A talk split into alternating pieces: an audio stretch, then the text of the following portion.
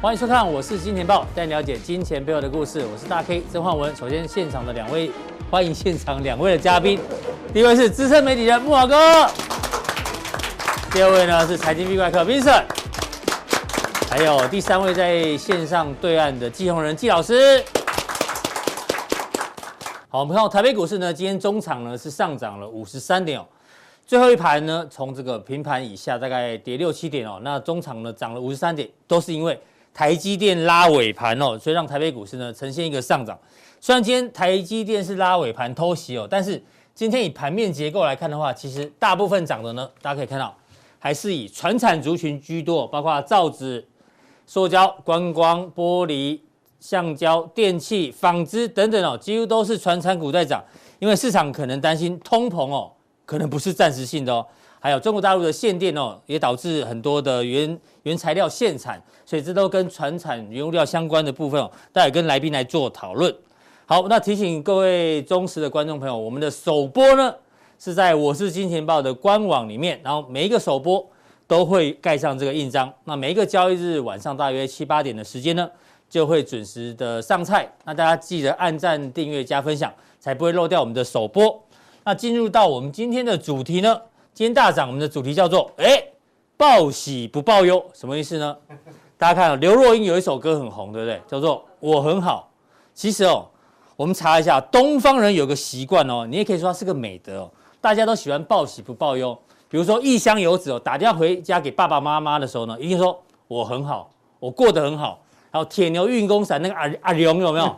打电话回家也说妈，我要救哎，为什么都会这样呢？因为哦，其实哦，一般人哦都不喜欢把自己的不好的一面让大家知道，怕大家不喜欢我。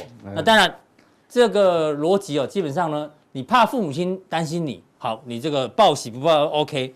但是严格来讲，我们说严格来讲哦，这是一个欺骗的行为哦，因为你不但欺骗他人，你也欺骗自己。那如果在一般的情况下呢，这是可以接受。但是如果用在投资市场上，我们跟 V 怪客来讨论哦。这就不能报喜不报忧了。为什么讲到这个呢？大家都知道，你今天要解读八月份的外销订单，对不对？上个礼拜已经提醒大家，大家看一下，所有的媒体几乎啦，不能说全部，几乎呢，你看哦，最强记录，最强记录，同年同月新高，什么最强八月，最强十历年最强八月，哎，对对，几乎都是一面战声，有没有？都是看好的。然后今天呢，我们的金管会主委哦，在立法院的财委会呢，接受质询，有人问他台股怎么看，他说基本面很好，内资是对台股有信心，中长期外资会回头。我没有说他报喜不不报忧，也许在他的位置上，他必须给大家点信心，他也必须这样讲。对对对，他不敢讲其他的啦。是，但是媒体可以这样吗？媒体可以永远报喜不报忧吗？对，这个媒体，我觉得媒体是要有应该有改进的空间了。那他。他是因为主委的位置有他不方便的地方，哈，那是无可厚非。对啊，像很多的财经节目跟平台也都是一路看多，也是报喜不报忧。我们平台就不一样，对不对？有风险的时候呢，我们还是会提醒大家。对啊，这样因为主要是担心投资朋友怕他会误判。是，那你误判的话，他在做交易决策的时候可能会受到影响。对，会受到影响，这样就比较不好。所以，那他当然我们可以理解他，可以原谅他。不过原则上我们讲到。这个整个外销订单，我也不是说它不好，嗯，但是我们要知道里面的内在结构。哎呦，哦，现在结构是怎么样？这个差很多。我们来看啊，各位看到画面上黄色的柱状体就是我们台湾的外销订单，哦，这是绝对金额，绝对金额，哎，接单金额。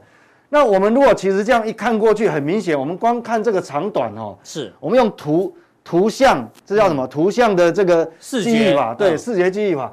你看到去年是这样子，也要一路上。对对对对，但是你有没有感觉今年是哎哎平的？对，有没有就有一点这种，所以感觉是有一点推不太推不太上去的感觉。对，看这年增率也很明显哦，去年是这样子嘛。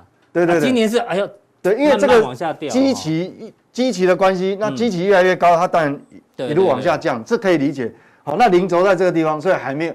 这个还还还有个距离，但是重点是我们光看这个，这感觉是说这个金额就好像紧，已经到达紧绷区了，是？对，等于说你越接近这个年底，这个是去年年底嘛？对，十月、十一月、十二月。对，你越接近这个年底，年底，嗯，就应该讲，我们现在越接近年底哈，你如果相对去年，你会看你的基期很高，对，搞不好这个掉到，万一掉到负成长，因为也不是不可能哦。去年十二月在这边了，对，所以所以我就觉得说，我们如果用整个这个柱状图来看哦，是感觉到有一点吃力，嗯哼。那我们如果看绝对值，你看哦，是比上个月少哦，嗯哼，比上个月少，所以你第一眼感觉，你看到这个什么？破破纪录啊！最强最强最强。当当然，你如果你觉得好像没有这么强，是不是？对，就当然你如果以历年八月份来比较，它当然是最好的，没有错。所以基本上他们也没有形容错误。是，但是只是说它不够全面，它不够全面，它只挑了好的讲。那它为什么没有一个人来报道说？但是我接单是比上个月少的嘞？这个这个长短，我光用目测了就感觉出来了。对。哦，所以这个还是媒体对于投资人哦，不能只报喜不报忧了。对，这个怕会投资人会误判。所以你看，我们光从绝对值来看，它是比上个月减少。是。哦，虽然你的年增率还有十七点六个百分点，但是其实它比上个月减少。好。哎，那这样问题就来了。我们讲，你现在是旺季。嗯。哎，那你你这样你这样也像旺季吗？那还有一一点就是说，今年以来刚开头不是大 K 有讲说，嗯。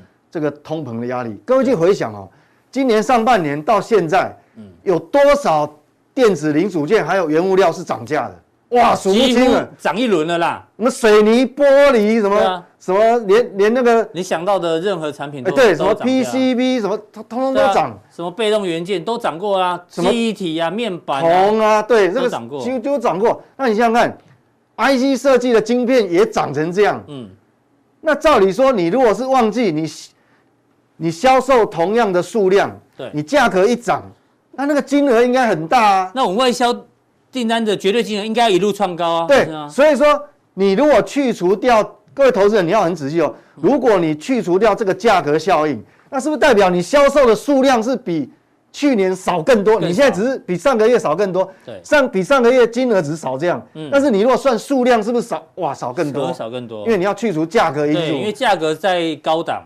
嗯，对，所以所以我觉得这个东西就是，好这个魔鬼细节哦。所以你要想说，到底今年会旺季不旺？那我觉得这个哈是大家要有一些警觉性。第一第一个你担心的部分。对，第一个单，那到底是外销订单到底减少，到底是哪哪个地区减少？我们要好细部分解。好，这个以国家地区分别的话哈，蓝色是美国，哎，持平，美国持平，没什么变动。好。那欧洲，欧洲是红色哦，掉下来。这欧洲，好，这是欧洲。那中国大陆呢？虽然我们讲说中国大陆哈，我一直提醒各位说，它的一个补库存的景气循环是已经结束了。是，但是至少哈，我们从这边看它的接单还微微上扬哦，就这个月，好，还没有还没有很明显下滑。嗯，好，那日本跟东协也还好，持平。现在为原来就是欧洲掉的比较。欧洲了，嗯，那。欧洲为什么会这样呢？那我们如果再进一步去追下去哦，是为什么欧洲会掉那么多？哎，这是欧元区的采购经理人指数哦，PMI 很明显下滑，是哦，这下滑也是很明显。虽然都还在荣枯线哦，你制造业的话，它现在还在五十八点七，那服务业的话是在五十六点三，都还在这个五十的荣枯线之上。但是很明，你如果只看这个数字，你不觉得？因为它还是在荣枯线之上。但是你如果看图形哦，你看是不是连续两个月、一个月、两个月，已经第三个月，第三个月这个制造业来讲哈、哦，它是连续第三个月下滑，对，而且很明显弯起来。那服务业是第二个月下滑，是，所以感觉哈、哦，确实，因为 PMI 是领先指标嘛，对，所以是有关联的哦。所以原则上，我觉得说我们要细部看目前台湾的基本面，就是主这个主人，嗯，到底他现在。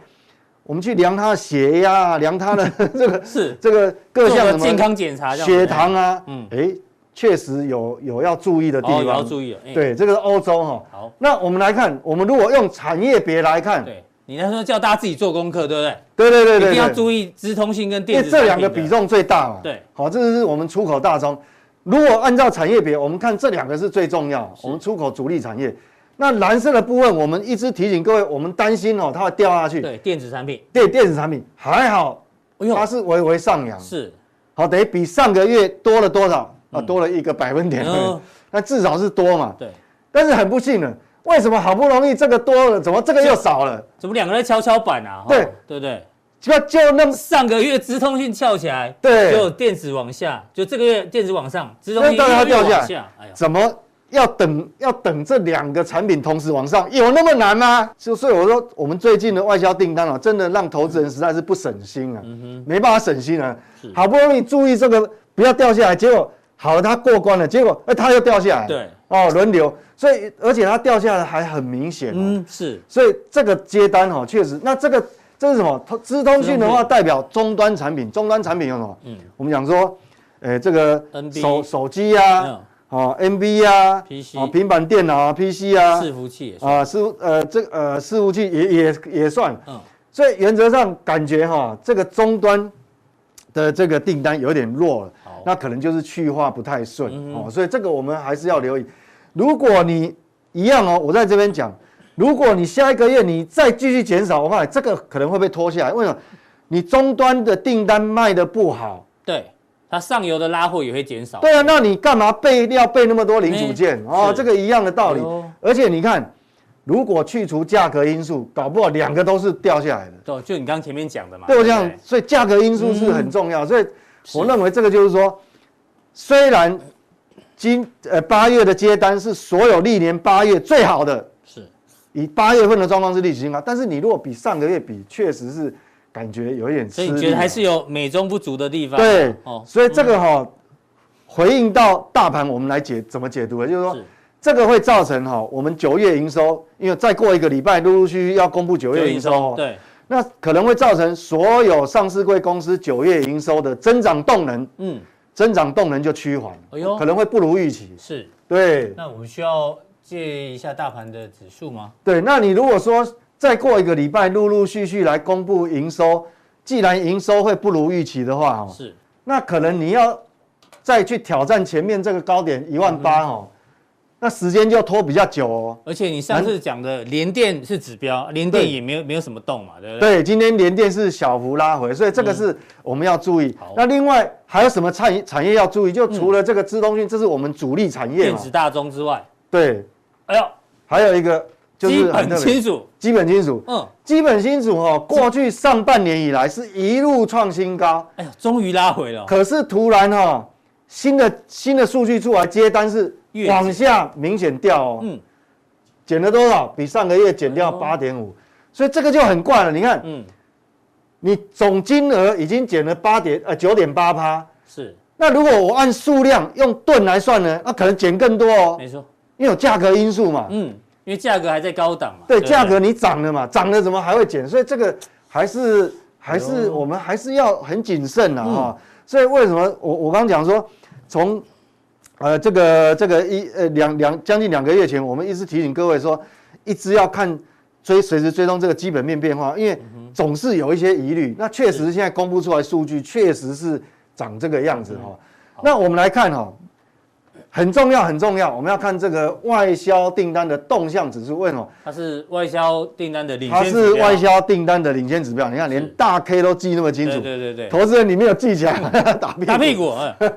所以大家看哦，还好是说都在龙枯线以上。哦，掉了一点点是，但还好。哎，资通讯有掉一点点，但是还在五十以上。是。那电子呢，也差不多。差不多。哎，差不多。嗯。那现在光学器材。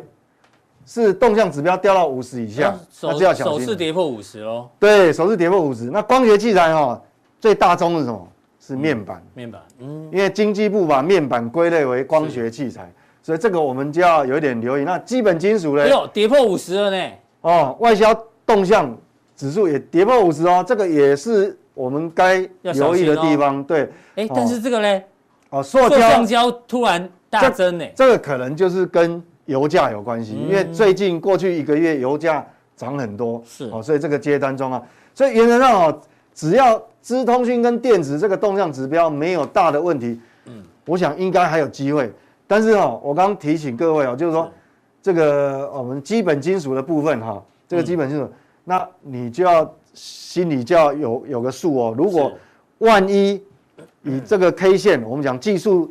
技术面如果说有一些瑕疵出现的时候，嗯、你的风险还是要控制好。对，因为基本金属的外销金额创新高哦，是最早我相信所有的媒体应该就是 V 怪哥先跟大家讲。那现在呢，已经创高拉回，他也领先跟大家讲哦。等于说你你要再去挑战今年的高点，它的难度会比较高。我讲股价哈，股价，当然你上中下游还是有一些区别啦，不是全面。所以这个部分，呃，外销订单哈，大概就给你一个概念，说这个地方可能我们加权指数要去挑战一万八的几率哈。稍微降低一点点，是，变成说时间会拉比较长。好，非常谢谢 V 怪客把这个八月外销订单呢，一样做很细部的一个解释哦。嗯、那提醒他，这个九月营收呢，可能不会所有的族群都很好。对，变成说你创高的动能会会缩减。对，对，那第二个问题呢，是现在市场上最热的，大家今天很多的节目都在讨论中国大陆这个限电限产的问题哦，所以导致很多的今天的船产的股不都大涨嘛？对对，全部都呈现大涨。那我们要问一下 V 怪客怎么看这样的一个新闻哦？因为很多人都说中国大陆电不够啦，你知道，其实台湾媒体或西方媒体很喜欢哦，对于中国大陆新闻都是报忧不报喜，你知道吗？对台湾自己新闻就是报喜不报忧。今天有很多对岸都是只报忧而不报喜，哎，这也很怪。你你怎么看？今天就有很多媒体的新闻是说，哇，这个又影响到我们的这个。呃，有很多行业行业影响了，尤其是 PCB 哈。对，待会木华哥也会跟大家报告。对，这个营收可能会掉很多。真的有没有那么严重？好，我觉得中国大陆有没有可能缺电？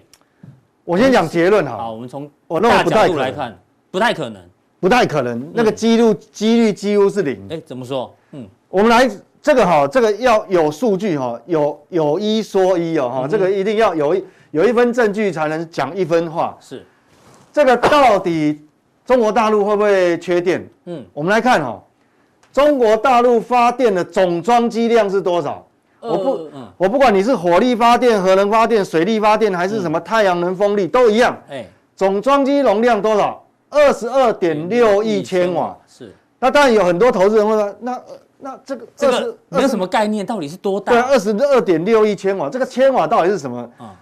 千瓦其实就是我们在缴电费，不是会有账单有你用了几度几度有没有？是，千瓦小时就是一度，你用的电就一度。哦，夏天开冷气当然会用比较多。那所以这样的装机量代表什么？约当每小时哦，嗯，一小时可以发电量二十二点六亿度。哎呦，是，嗯哼，那二十二点六亿度很可怕，一个小时，那一年。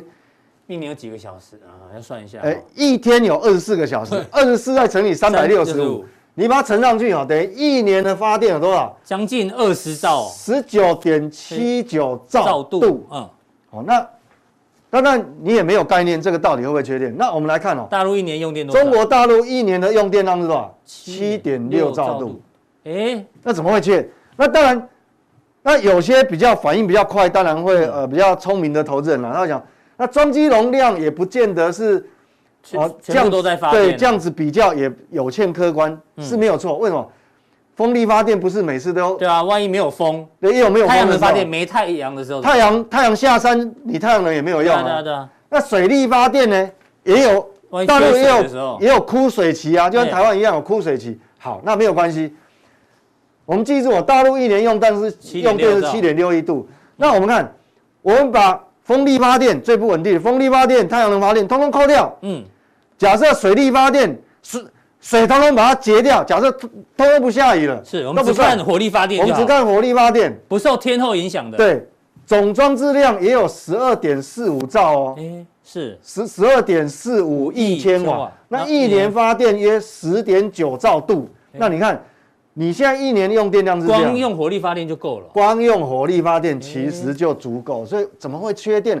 这个数字不是我编的哦，嗯，这个数字哈，我想各位你有兴趣，你去 Google 都找得到，因为这官方的数字哈，Google 能找得到。那所以我们来看哈，我们可以看这个是大陆发电的结构。哦，目前刚才讲的这个火力发电。就是这个部分，对，哦，这个部分十点九兆度，对对对对，原则上呢，我想不会缺电，所以我预估呢。这一次哦，所有的产能，其实大概应该一个多礼拜，最多两周以后，嗯，就不会有事了，就恢复了，就恢复供电。而且，嗯，既然是这样的话，所以也不会有转单的效应，嗯，大概就会恢复原状，大家不用太过于担心了。哦，对，所以没有那么严重啦，没有那么严重，没有那么严重。嗯，那还有就是说，你看这是高盛预估的嘛。嗯。那我觉得它有一个除了节能减排以外，我觉得铁矿砂当初认为说它这个这个哦，我们认为说它打不下来，它还是用政策上对，真的被打下来，真的被打下来。铁矿砂这样。那最近涨很多的什么？煤煤嘛，动力煤，动力煤，动力煤是黑色这一块。嗯。哦，那未来哈需求会一路掉，这是高盛高盛预估的。所以你看，在这个状况之下哦，煤你要不要担心说会一路涨？不会，它最后也是会被打下来。是，大概是，所以这个能源供需大概这样。好，那等一下这个哈，加强錠，嗯，加强定的部分，好久没有回答问题了。哦，哎，对对对，有一些投资人的疑难杂症，我们还是一个一个尽量来啊，帮各位做一个解答啦。对，只有加强定的人可以留言问我们的来宾哦，好不好？这是个特权，好不好？那我们一一帮大家做解答。那讲到加强定，大家应该还记得上个礼拜的 九月二十三号，上礼拜四，礼拜四，我们加强定有一个个股范例叫四五三六的拓凯，我们看一下右边的 K 线好了。上个礼拜提醒大家，这叫什么？右下角选股法。哦，对，我想说看一下好不好？右下角选股就是说，当你有经过一段长时间利空的淬炼之后，是，那它跌不下去了，应该就有物极必反的效果了。果然是今天就一个长红棒哦，接近涨停板哦。对，好，所以我讲，那我们再提醒大家，之前还有这个也是啊，预期对不对？预期也创波段新高，也是右下角选股法之前的。对，所以我想这个加强定还是很重要的，重要。那加强定怎么定呢？来，我们请 V 怪客帮我们点一下，就在我们的官网看完之后呢，这边有一个显示完整资讯，把它点开来，有三个传送门，好不好？对，任选一个传送门呢，就可以。得到我们最新的加强定的一个资料。好，再来第二位来宾呢，要请教到木华哥，是。一样延续到今天最热的话题，也就是中国大陆这个限电的情况，对于传产还有相关的电子产业影响，其实市场上还蛮担心这件事情，特别是 PCB 的部分哦，因为我们今天主要是元大投顾的报告，对，它里面有特别提到，因为很多 PCB 厂都在江苏省。对。他把这个营收占比哦比较高的都列出来了，嗯、那待会木华哥会一并帮我们做一个解读。嗯嗯、你怎么看接下来事情的这个发展？好，那据我知道哈，这次停电是很突然的哈。事实上，对台商来讲，在昆山相关台商来讲很突然，但事实上哈，呃，其实中国大陆限电哈。呃，所谓能耗双控已经有执行了有一段时间了，时间了，对，哦，这个其实并不是这个月才开始，它是早在呃八月就开始有做这个部分省份哈或者城市的限电。之前好像是船产被点名到，只是突然电子厂被点到是比较。大家意料之外，因为昆山跟苏州呢是在九月二十五号晚上才收到紧急通知，嗯，然后呢直接就跟你讲说，从九月二十六号中午就开始，隔天中午就开始，好，一直停到九月三十号，就是说你一直到月底你都不用开工了，五个工作日，而且连发电机都不准用，嗯，哦，就是说你要用发电机也不行，也不行。啊，所以说在这样状况之下呢，台商就有点慌了哈，就是说他们。呃，像慌的倒不是说停这一段时间，好，那而是呢，到底未来十月到十二月还要不要再停？对，那据说呢，现在目前台商大厂都有收到问卷了，嗯哼，哦，就是说，呃，中国大陆的这个相关官方发给的问卷，那去调查他们对于未来能源的需求以及呃后面产能啊种种的一些了解他们的一个经营情况，嗯，然后再去决定说呢，十月到十二月。呃，这个所谓限电的措施到底会什么？那这样还蛮贴心的，还是有问一下厂商的意见。因为毕竟它也涉及到整个 GDP 出口嘛，没错。所以说在这样状况之下，它也是求取一些政策上面的找到一个平衡平衡点。对，但问题问题是说，大家都会问说，为什么要这个所谓这个拉闸限电？哦，这个套句中国大陆的话说叫拉闸限电。是的。哦，最主要呢，我觉得有几个原因。第一个呢，就是说他们现在火电发电成本非常的高。嗯哼。那我们知道火电发电成本不是这个用动力煤呢，就用天然气。对。大家可以看到这个动力。煤的煤价是涨成什么样子？最近喷翻了。好，刚刚前面 V 怪客有个图表，中国大陆的火力发电占了七成哦。没错，是最大宗啊。大家不要觉得说啊，大陆好像核电厂很多啊。哦，事实上它的火电还是它最主要发电的这个来源。然后大家可以看到，这个动力煤其实涨幅是非常大，而且对现在目前这个煤价非常高。那你会发现一个新闻呢，就发改委已经派员呐，到这个秦皇岛、秦皇岛港啊，去去视察这个所谓的。呃，煤矿的价格，然后呢，而且呢，这些呃所谓煤矿商啊，哈，他们都已经保证说，哎，我们不会不会涨价、打劫哈、调价。这某种情况也要告诉大家，就是说，哎，其实这个煤价上涨，其实已经造成整个能源价格上涨很重要的一个推手。是。那这样的一个推手的情况之下呢，呃，自然就是说，在火电发电成本上面哈，他们去考量啊，某种情况说，现在目前整个限电其实跟这个有关。另外一个。天然气最近价格也是用喷的。对，这个欧洲也在抢，大家都在抢天然气啊。你知道现在欧洲的这个发电成本有多夸张吗？嗯、哦，这个。我这样讲好了，就是说，以现在目前欧洲的电价，好跟美国的电价来讲，好像德国、英国、法国、意大利，好，他们的电价现在跟去年同期比，大概都涨了一点三倍到一点六倍。哇，涨一倍多啊！哎，一倍多啊！美国也涨一倍多啊！那台湾的电价真的有够便宜的便宜。哎呀，所以台电，我我想它现在目前应该蛮惨的。是哦，这个煤炭的价格、天然气的价格应该都上来哦，这个台电的发电成本应该也是大幅上升。好，那。天然气是最主要引发哈这个欧美电价大幅上涨的一个主要原因了哈，所以说呢，中国大陆在这个火电发电成本上，一个天然气一个煤价的一个上涨，其实它压力很大，这是第一个原因。对，好，第二个原因就是所谓的二氧化碳减排。嗯。哼，二氧化碳减排呢，其实就是这个能耗双控最主要的原因了哈，因为大陆他们现在有一个所谓的总量管制了，哦，另外还有一个所谓的强度管制。嗯哼，好，那这个所谓的能耗双控是什么呢？就能耗强度降低，好，跟能源消费总量控制。大概你会发现，它两个，一个是强度，一个是消费总量。所以强度要降低，消费总量要控制。那当呃到年底的时候，大家就去检讨说啊，你今年的消费总量控制的情况怎么样？好，如果说你没达标，或者说你已经超过了，怎么办？那当然就是说拉闸了嘛。好，就是说为了达到这个所谓总量管制，好，我就必须要上半年这个。能这个能耗量用太多，下半年要赶快严格没没错，其实去年也有啦，去年是在十二月执行的，哦，但今年提早到对，今年提提早到八九月就开始在动作了哈，就是说，呃，它总是每一年会来给你来一次这样子哈。那实施期间呢，就是说中秋节连假哈前期开始就实施了。那最主要一开始涉及的是一些高耗能的产业，像钢铁、水泥、化工啊，好纺织、化纤啊这些。产业好，包括像太阳能啊，哈，这些都有受到一些影响，一呃一些一些限电。那影响最主要是五个省份，嗯，好，江苏、浙江、广东、四川、云南、河南这五个五个最主要的省份。但据说中国大陆二十三省现在目前有一半哦，都已经是有这个拉闸限电的状况，东北也有这个拉闸限电的情况。因为东北听说风力发电有缺口啊。对，另外一个原因就是刚才大 K 所讲的，其实因为天候的变化。所以风力发电、太阳能啊，这些水电啊，其实今年的整个发电量很不理想，不如预期啊。哦，所以说这些种种因素就造成了这一波各地方所谓拉闸限电的一个不同的这个理由跟形式了哈。那在企业影响上面，水泥啊、钢材、铝啊、黄磷啊、动力煤这些原物料价格涨得很凶啊。对。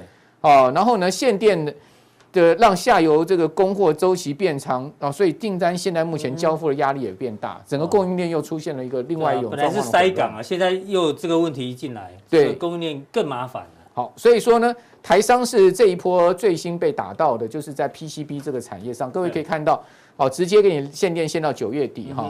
那当然今天重灾区就像欣兴啦哈，这些股票都是台光电哈，这些都是呃被限限电到的哈。那被动元件也有哦，这个部分厂商。好，那另外面板的话呢，它现在目前我看到的这个消息面，面板说是并没有受到影响，影响不大是。好，但是会不会后面有影响，这个很难讲哈，因为毕竟据我知道，友达的厂应该也是在昆山吧？对对对，对不对？所以说怎么会这个会放过面板？他自己说好像影响不大，但是还要再观察。对，那日月光呢？先前讲说影响不大，但是今天有消息说日月光其实也有被限电到。好，那包括金源电啊、奇邦，是，哦，他们都说他们。这个有闪过哈，半导体的部分有闪过。这些公司的九月营收势必会受到影响。对，但影响最大的应该是 PCB，因为大家都知道，像日月光、金元店，他们其实主要生产基地还是在台湾呐。好像这个京元店在竹南嘛哈，那日月光呢是在高雄。PCB 是重灾区。PCB 重灾区。好，那至于说呃人保、合作、伟创这些组装厂，它多少也有受到一些影响哈。那另外呢，已经公告出来，像建准啊、康控，哦，他们都已经公告出来，他们有被限电到。我给各位看一下。最新有公告出来，像星星，哦，像这个联鋐科技、以盛 KY，哦，包括像是这个康控 KY，还有呢建准，他们其实呢都在这个公开讯息的公告上面都已经发布相关的消息了。对，都是九月二十六号最新公布的。对，就是昨天最新公布出来的一个情况。好，那这个就给大家参考一下，就是说确实是蛮多台商现在已经一波波接的，好受到这个限电的影响。好，那至于说。真正占比较高的，我们看几家公司了，好像晋鹏，好像是这个耀华、金象店六成三啊，这两家是三成五，好，金象店就是今天最主要重在，因为开盘就跳空嘛，好大一个跳空缺口有没有？好，台光电，等下可以看一下他们的线图哈，好像星星，但是我觉得啊，建鼎是在七成，对，建鼎的这个大本营就在大陆哈，然后。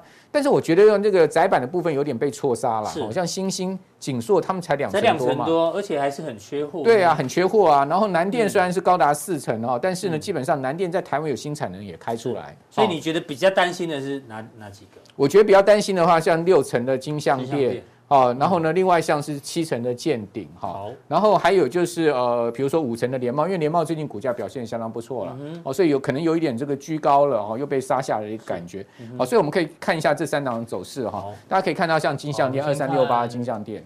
哦，你可以看到它其实是直接跳空破了所有均线。原本这个上周站上了所有均线，大家觉得说啊，应该有一波多头。上礼拜感觉突破平台，对，就今天真的是哈遇到这个天灾了哈，是哦就被直接打下来。不过我是觉得是它打到这个位阶哈，你可以看到在半年线这个地方，我觉得应该还是有它一定的这个。因为它线型其实还算相对强势。对，它其实相对它是一个居高的一个态势。哦，那另外可以看一下见顶哦，三零四四健鼎。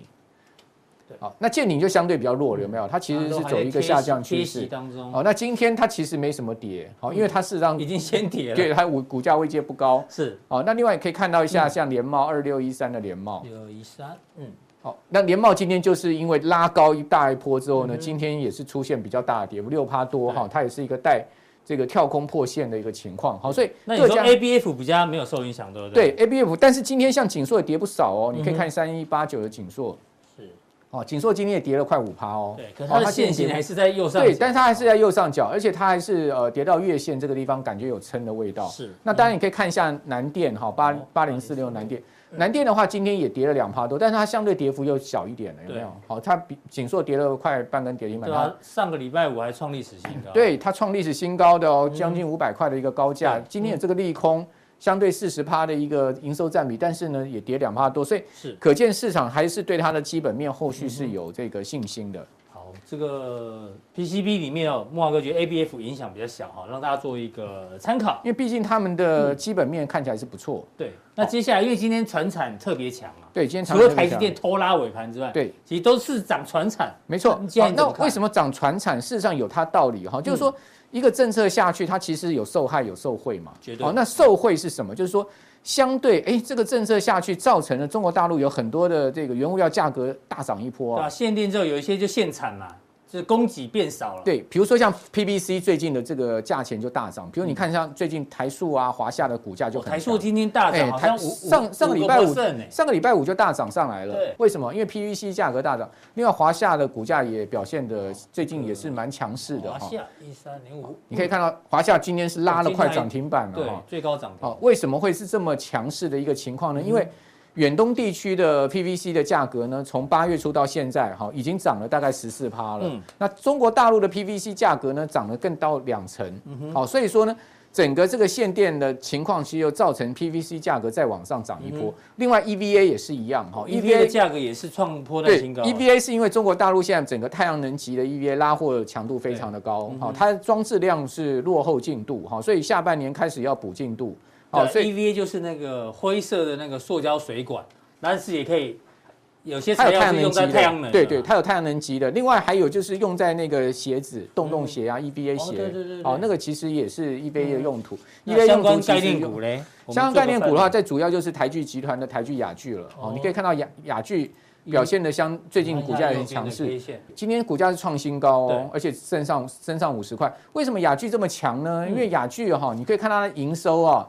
它其实七月、八月的营收都是年增幅都达到九成哦，是。哦，而且它今年上半年的 EPS 已经有二点五元了，嗯，哦，跟等于说今年上半年已经赚赢去年全年了，哦，那再加上呢，现在目前 EVA 价格看俏，对，哦，所以市场对它后市啊是有期待，还有就是他们的古雷石化专区台剧跟。亚聚他们都有投资补雷啊，他们现在目前陆续要把这个到明后年啊，这个整个产能都要开出来，是。哦，所以说呢，未来还有这个新产能的题材，哦，那再加上这一波限电似乎也没限到他们，对，哦，所以所以他们反而反而变成受惠受惠受惠，对对对。另外还有一个受惠族群就是水泥哈，水泥最近价格也是持续在攀升。好，等下我们可以看一下大陆的水泥报价。好，好，那台厂水泥厂在大陆的营收占比都很高哦。比如说信大的话，它的占比是六成哦。好，但我觉得它其实有忧有喜了哈。忧的话就部分还是要看它的这个未来的整个中国大陆房产开工的情况。房产现在好像是比较很多停工被关注的产业，对，很多停工了。好，那至于说在水泥的部分呢，其实九月又传出广东、广西两广的部分，还有江苏、云南限产都已经限产四十趴了哈。不过中国大陆现在目前水泥是进入到传统旺季了。哦，九月以来水泥价格有调到两到三次。哦，那大陆的水泥库存好像创低嘛？对，创低，对对。好，那么可以看一下这个水泥的报价。好，这是中国大陆水泥报价，你看也是一路在往上升的。哎，是。所以说呢，水泥我倒觉得是呃，大家可以去关注，但是基本上就那几档嘛，对不对？对，但是你看到哎，呃，台泥、亚你今天没什么涨，嗯，好像没有反映报价。事实上，因为他们的这个呃经营成本也在上升，好，因为水泥大家都知道窑烧啊，要用很多的这个煤啦，哈，对。所以说呢，煤价涨的话，其实对他来讲，成本也增加。对，这一抵消之后，我觉得我们应该这样讲吧，水泥应该是稳健经营。好，这个是水泥报价部分。对，好，待会木华哥的加强錠要讲什么？答案就在这张图片里面。阮哥，我们今天在 FB 的特地针对你加强錠的专题哦，是我们小编很有才哦，放了一个吐司，还有一个盘子跟二十块美金，到底是台股哪一个族群呢？好不好？我们待会加强錠会公布答案，答对的有奖哦，好不好？我可以猜一下吗？当然可以啊，木华哥请讲。两光。两光啦，两光到底二就是两嘛？对，吐司吃光就光嘛，是两光了。为什么是两光？到底对不对呢？请锁定待会的加强电哦。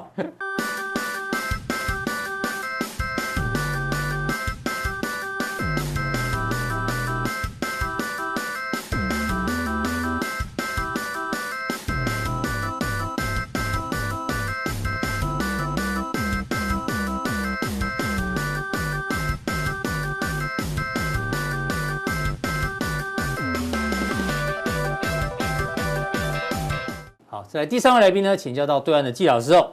全球股市呢，资金有没有开始失血呢？那他针对几个面向呢，给大家做一个讨论。各位投资朋友，大家好，我是季老师。那两个礼拜没跟我们投资朋友见面了哈。那这两个礼拜其实市场上发生了蛮多的大事哦，比如说这两天这个我们看到微信、微博上面，这个很多的台商朋友都在忙着说要限电啊，大陆要限电了，那限电到底怎么办啊？那再过来也看到了这个孟晚舟啊，这个被释放的一个问题一个消息啊，实际上这个就是政治协商啊，政治协商的一个结果。其实这段时间其实还有很大的问题啊，比如说这个这个所谓的法国，法国被这个英国、美国打一巴掌啊，所以这个欧盟其实对这个这个澳洲的这个取消这个核潜艇啊，其实也有很大的问题。那问题是说。这个澳洲为什么会取得核潜艇啊？这是我们要去思考问题哦。这个这个很多问题了啊。这段时间其实这个充斥着这个市场。好，这不讲太多了。我们看看这个这段时间呢，国际上那个经济的一个变化情形啊。很明显说，我们在之前一直讲一个问题啊。这个问题就是说，哎，这个美国一直在印钞票，那，美国一直在印钞票，那钱到底跑到哪里去了？哦，在前几天这个 FED 的会议哦，就是暂时还是不升息哦。那不升息来讲的话，其实这也是短时间的一个问题而已啊，早晚要升息的。我们曾经讲到过说，哎，美国早晚要升息，它这段时间一直放水啊，一直 QE，QE 的结果会胀死啊，胀死就造成所谓的通货膨胀。那如果他现在是缩手，那这个升息的话，这个缩减 QE 的规模的话，这个市场上会渴死啊，市场上缺钱啊。说美国的一个债务上限，债务上限啊，在这一段时间两党并没有所谓取得一个共识啊，所以还面临所谓债务上限的问题哦。很明显的呢，美国要把全世界给拉下水。美国印那么多钱跑到什么地方去了？其实很明显的跑到有钱人的口袋上面去了。啊，包括你看这一段时间的房地产的价格大涨哦，你看到二手车的价格大涨，包括另类资产投资的价格也大涨。那另类资产包括什么？包括我们说虚拟货币啦，包括古董字画，这些通通都是所谓另类投资。我们看到这个图，就是说每隔一段时间，美国的所谓的货币供给额 M 度增加一倍的时间啊。实际上，我们如果用所谓对数图会比较明显啊。那所以。资金成长一倍，就是我一块钱变两块钱，两块钱变四块钱，四块钱变八块钱，啊。实际上，大概每隔一个十年，大概这个周期啊，这个美国的一个资金它的货币供给的增长一倍，大概就是这个周期。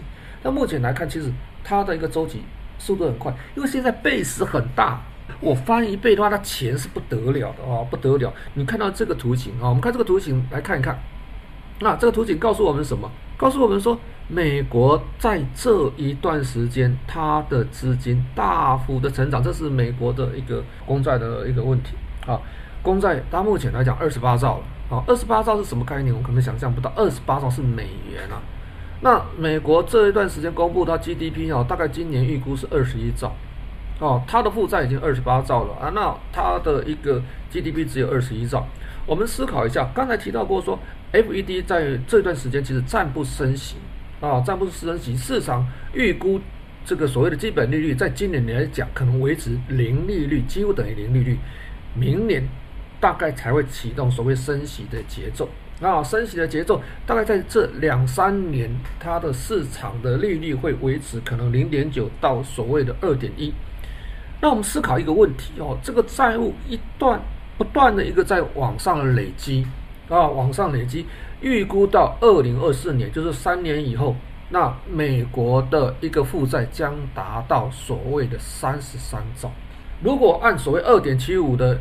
percentage 的一个利率来看的话啊，美国每年偿还的利息大概有九千亿，光还利息就已经不得了了，怎么办呢？啊，你说，哎，二点七五会有那么高的一个一个债息需要还吗？来，我们来看一下哈，这一段时间美国十年期公债在前几天其实已经飙升，飙升到什么地方？到一点四四六左右啊，一点四四六左右。这是什么概念？那这是五年的图形啊，这大图是五年图形，这个小图是这个一年期的图形。从这个小图你会发现，它在一年来的一个高点附近。那你说，哎，五年图形它其实是刚在起涨了，嘿，你看看说，这个是一点四十六，市场已经预期未来升息的一个状况，就是债券价格往下掉啊，往下走。那你看到这里很明显的美国。如果升息，什么人会受到影响？刚才说，美国政府每年光光偿还所谓的利息就九千亿，诶，他每年有多少的一个一个可支配的一个资金可以运用？他光那个所谓的一个军备哦，大概有六千亿到七千亿美金，还有利息九千亿。除了这样子升息的话，美国企业怎么办？美国企业它的经营成本会增加，还有什么？美国的老百姓怎么办？美国的老百姓可支配所得会减少，因为升息，我要偿还我的房贷、我的车贷，我要偿还的一个利息增加的，我可支配所得就会减少。那如果美国没有新的经济动能带动它的一个经济往上走，怎么办？你不能每次都依靠着所谓的股价在往上创新高，那你找不到新的热点，这是很麻烦的一件事情。好，我们看到另外的东西，FED 逆回购。啊，FED 逆回购的金额创新高。我们曾经讲过 FED 逆回购的一个问题。其实市场上这个逆回购通常是银行间在做的。那银行间还有包括什么？包括了嘿嘿，没有办法，就是什么货币型基金。货币型基金在买这些所谓的这个逆回购，让 FED 又又设置了一个所谓的一个什么隔夜回购的什么 FRF 啊，上限金额五千亿。这跟逆回购是是是相悖的两个政策，是让什么？让市场上这种货币型基金，它有所谓的一个购买标的，每天就钱就来银行端的换手换手一下，我赚了一点点的利息，不然没有办法。逆回购，我们在讲逆回购的这个情形的时候，那时候是八九千亿，接近一万啊一兆，现在什么？已经到一点三兆了，一点二八三，一点三兆了，逆回购金额创新高，没有标的呀、没有投资标的呀、怎么办？那除此之外，还有一个所谓贫富差距的一个问题，贫富差距这个是想象中的一个惊人啊！你看看这里告诉我们说，主要的这个这个百分之一的美国家庭净资产超过了四十一点五兆。但是中下阶层百分之五十不剩的这个群众，他拥有全部净资产的两 percent 而已啊，你看到第一个哈，第一个是实质资产，就房地产，房地产，再包括比较重要，可能第三个，哦，第三个是公司的一个股权，哦，比如说马斯克啦、祖克伯他们为什么那么有钱？因为他们拥有公司的股份嘛，还有包括什么 mutual funds 共同基金，哦，第三个，再过来可能比较重要的，可能是还有包括养老金，哦，那。养老金的比重大概也占了七点二，还有另类投资。啊，另类投资我们刚才提到过了，这个包括了所谓的一个虚拟货币，哦，这个马斯克只要拿百分之一，哦，就可以横扫全军了，对不对？那现在这个中国大陆也在打所谓的虚拟货币，所以你看看这个虚拟货币，其实这段时间会。会有什么情形？自己思考一下。回到这边，全世界的贫富差距不是只有美国，全世界贫富差距那么的严重。哎，我们买股票那一点点，这些有钱人根本看不在眼里，他们当做游戏啊。哦，那当然，我们有些年轻朋友也是把买股票当做游戏，也有可能哦，但是贫富差距不断的扩大，所以会产生所谓的川普这样子的人出现。哦，那才会变成说他必须往外塑造一个假想敌，所以你要去思考这些问题哦。美国通货膨胀严不严重？来你说不严重，美国通货膨胀只是暂时的吗？你看看这个，哦，这几个月我们看到说，哎，美国的什么通货膨胀率，一二三四五连续五个月，然后四个月前，哎，五个月前说只有四点，它这几个月都维持五个以上。五个以上，就是说我的通货膨胀率维持高档，但是我的 GDP，我的经济成长率只有什么越来越往下走。第一季是六点三，第二季是六点六，第三季是三点六，预估第四季不会更好，因为这是比较积极的概念。美国找不到新的动能带动它的经济能够成长，怎么办？我刚才讲过，不能只依靠所谓的股票。那他就要到处去找方法，如果找不到方法，他就把全世界给拉下水。你看，他这美国有没有通货膨胀问题？看这个来的嘛。我们刚才讲说，这个所谓二手车啊，这个房地产、另类投资啦，资本市场、虚拟资产大涨。除此之外，商品市场大涨，还包括什么？美国的电价，美国现在电价也在飙涨。美国电价飙涨，你看看欧洲是不是怎么样？是不是一样的？作为欧洲基准电力的一个标准的这个所谓德国，它的电力期货已经飙涨到一百欧，创下历史新高的记录。就在这这半年多这一年来，就是这样子一直涨。那电力飙涨是因为我电力用量很高吗？还是我供给不足？哦，北溪二号被美国卡脖子卡到这一段时间才过关。俄罗斯输气到欧洲哦，它的供气天然气的供应量减少了百分之二十啊，对中国的供应量增加百分之五十啊，那这也造成所谓的一个电力的一个期货价格高涨的原因之一哦，因为供给减少了哦，但是我电力需求不变的话，再加上市场上满满的现金，怎么办？有没有通货膨胀问题？通货膨胀是暂时的吗？好，再看看另外一个，这些都会影响到全世界，包括影响到我们台湾的投资。哦，荷兰银行表示什么？当前欧洲的天然气危机啊，已经比这个上个世纪啊七零年代这个美国的石油危机更严重。石油危机啊，大概是在呃民国六十二年，一九七三年啊，跟一九七八年，你看到这边啊，这个有点蓝色线跟橘色线哦，它的一个走势，在那一段时间油价的一个一个价格。那再看看现在天然气的价格，那这 UK 是这个英国啊，英国啊，这个天然气的一个价格也是飙涨。你刚刚看到什么？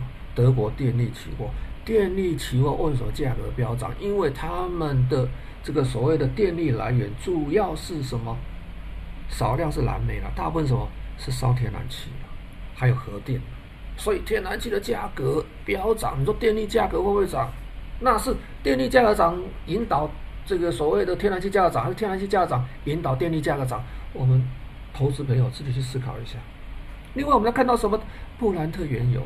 那为什么讲布兰特原油？布兰特原油是属于这个在欧洲，布兰特原油的一个价格到了九十块钱当下这个压力区附近。哦，这布兰特原油的一个这个连续月的一个走势图，啊，你会发现说，它的历史高价大概是在一百一十三块、一百二十块不到，好，那跟西德州原油哦价格是有一些差距。OK，九十块钱，如果在这个情况继续下去的话，那原油价格会不会涨？物价膨胀的话，原油价格会不会涨？啊，你说，哎呦，这个以前我们在看到说，这个原油报价能到一百四十六块。原油价格会不会涨啊？我们讲到西德州原油啊，那原油价格会涨的话，会不会有所谓的通货膨胀的一个隐忧或压力？通货膨胀只是暂时的吗？我们要思考这个问题。这一段时间哦，我们看到说，哎，动力煤的价格大涨。我们在讲所谓的这个焦炭跟动力煤，已经讲了大概有两三个月时间。我们跟同同学、呃跟我们投资朋友分享过。因为从澳洲进口的，因为中澳关系不是很好，所以从澳洲进口的这个所谓的一个矿场哦，现在都打住了啊，几十艘的这个煤炭船，或者在这个上海这个洋山港外面这边绕了绕了绕了大半年啊，就是没有办法啊，中国大陆不要。那跟所谓这个蒙古国哦进口这个所谓的一个煤，也是因因为什么？因为疫情的关系啊，所以进口量减少。在中国大陆的一个煤价为什么高涨？好，如果煤的价格维持在六百块左右，那比比较好控制。控制什么？控制我的电价。中国大陆目前来讲还没涨电价。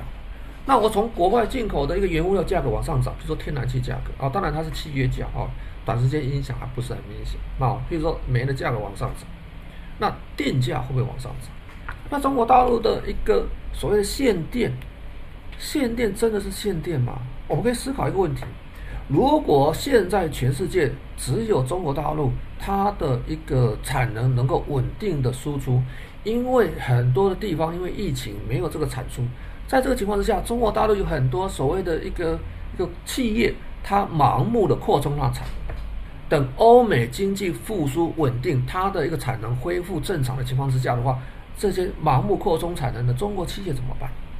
所以中国大陆是自己在戳破自己的泡沫，它要压缩低端产能，把这些低端的产能给去除掉。